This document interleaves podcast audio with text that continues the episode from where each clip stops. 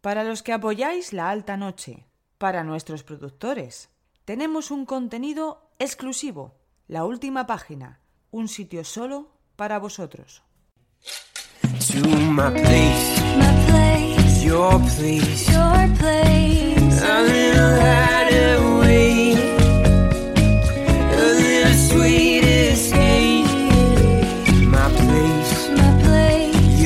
place, your place.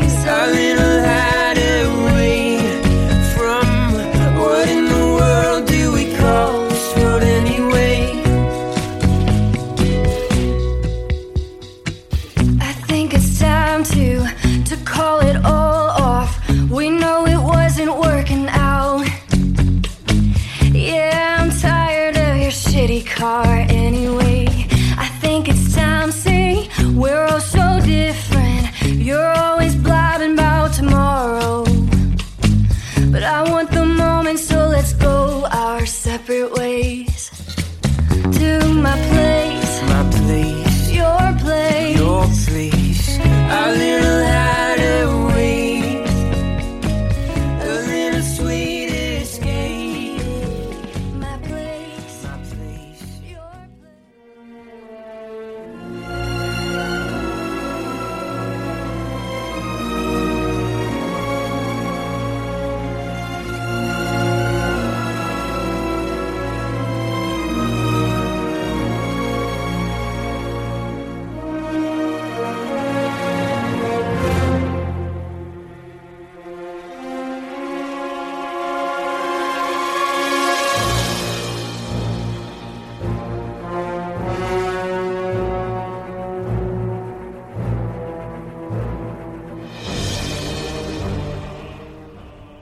Profeta Mahoma falleció en Medina el 8 de julio del 632.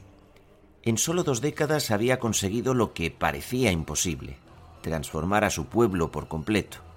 Si bien no existía todavía ningún organismo común al mismo y persistía el individualismo, su innegable genio unificador hizo que los árabes fuesen adquiriendo conciencia de sí mismos, que saliesen de la ignorancia y de la anarquía, o que hiciesen en definitiva entrada, por la puerta grande, en la historia de la civilización.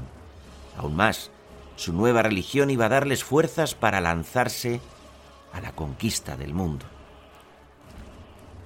Un siglo bastó a los árabes para extender su imperio.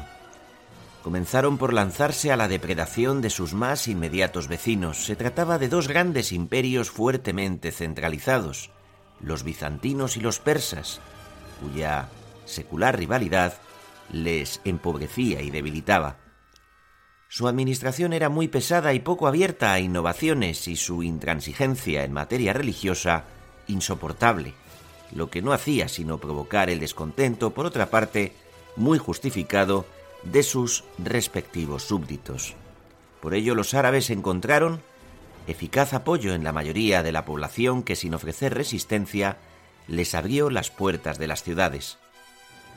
Por otra parte, como norma general, los árabes no eran destructores, sentían indiferencia hacia las civilizaciones que sometían, permitiéndolas seguir funcionando en provecho propio y tomando de ellas sólo lo que les convenía.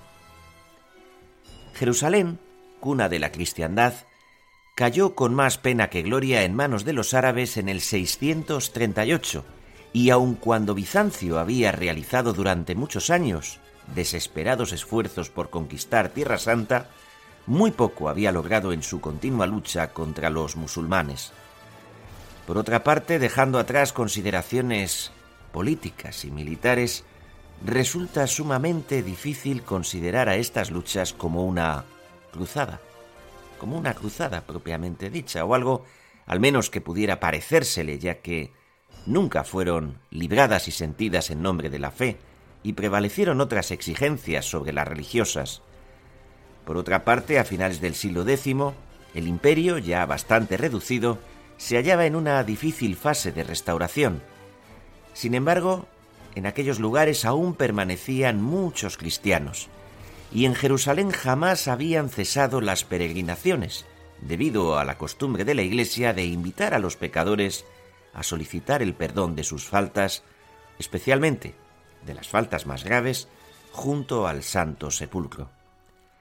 Por otra parte, y sin menoscabo para Santiago de Compostela o la propia Roma, la más alta meta de cualquier peregrino, tras un viaje no exento de toda clase de peligros e incomodidades, que solía durar además muchos meses, y carente además, salvo para los más pudientes, de las más mínimas infraestructuras que los mitigasen, era precisamente Tierra Santa.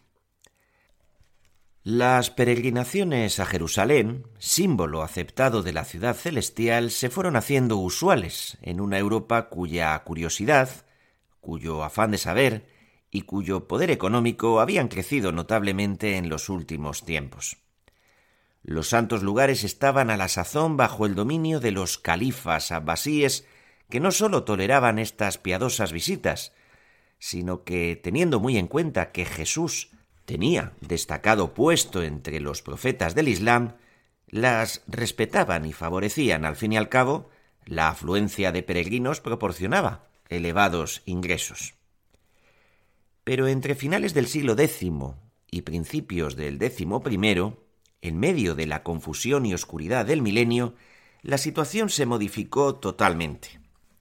Los nuevos conquistadores, bajo la influencia de refinadísimas civilizaciones, por decadentes que fueran, la bizantina y la persa, habían perdido paulatinamente su primitiva inclinación natural a la lucha, descuidaron sus fronteras, circunstancia que supieron aprovechar los turcos eliúcidas, que eran un pueblo nómada procedente de la estepa de Kirguisistán, convertido al Islam en el siglo VIII. Y así bajo la dinastía de Seljut, de quien tomaron el nombre, emprendieron la conquista de sus vecinos sometiendo los actuales territorios de Turquestán, Afganistán e Irán, no sin vencer alguna. ¿Te está gustando este episodio? Hazte fan desde el botón Apoyar del podcast de Nivos. Elige tu aportación y podrás escuchar este y el resto de sus episodios extra. Además, ayudarás a su productor a seguir creando contenido con la misma pasión y dedicación.